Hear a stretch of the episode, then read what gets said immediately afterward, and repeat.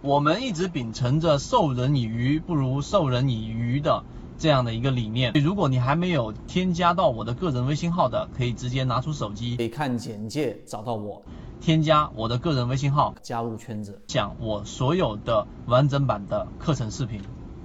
日线图哪一个位置是比较好的一个买点呢？啊，一个卖点呢？实际上呢，这里面中途当中，你我圈出来给大家看，你看这个地方上。股价创了新高，MACD 柱体是不断创新高的。你可以结合流动资金，就是流动资金，你去看的话，流动资金依旧是持续增强的。那这个地方我就不展示出来了，因为我现在要用最简单的系统来给大家阐述缠论里面的一个特点。第二个就是一大部分人非常容易在这个地方上会把它判断为背离或者背驰，那实际上是吗？其实并不是。你可以看高点，其实它并没有创新高，它反而是我们说的这一种。呃，在股价上依旧是这一根呃阴线是属于我们所说的高点。那么同样的，它的量能上也是合理的，就是说 MACD 的十二日均线跟二十六日均线的差值和九日均线的差值实际上是在衰减的。那这个是常规的，因为股价这个在股价上就已经反映出来的这一种呃这一种叫做上方的抛压，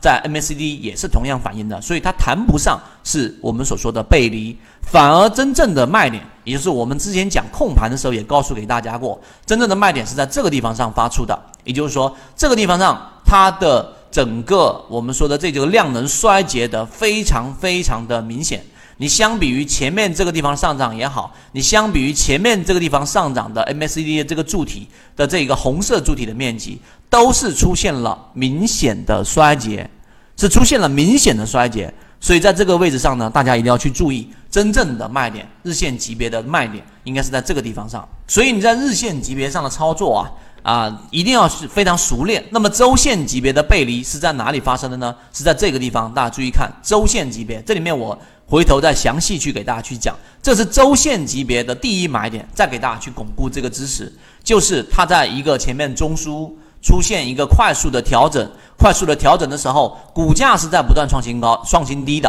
啊，创新低的。周线级别，但是你发现明显的这一个是 MACD 的柱体是逐步逐步的干嘛呢？是在衰减的，它是周线级别，股价在不断的调整，但是呢，它每一次调整的整个这个叫做我们说的空方的势能是在减弱的，而多头的势能是在增加的。也就是说，再用换一种方式来说，就是它每一次调整的时间和幅度都是在减少，前面是这样的，然后是这样的。然后是这样的，然后是这样的，最后在 MACD 这一个角度上就能反映出来，所以这才是我们所说的周线级别的第一类买点。所以作为短差里面，大家要记住这一个我们前面讲的大级别买入，次级别的卖点卖出。如果它再出现了相应的买点，再进行回补。缠论就是一套买卖系统，能够帮助你在交易过程当中寻找合适的个股买卖点。一步一步的去完善自己这一种模块，并且呢，成功率会逐步逐步的增加。想要加入到圈子进行系统进化的交易模块，可以看简介找到我加入圈子。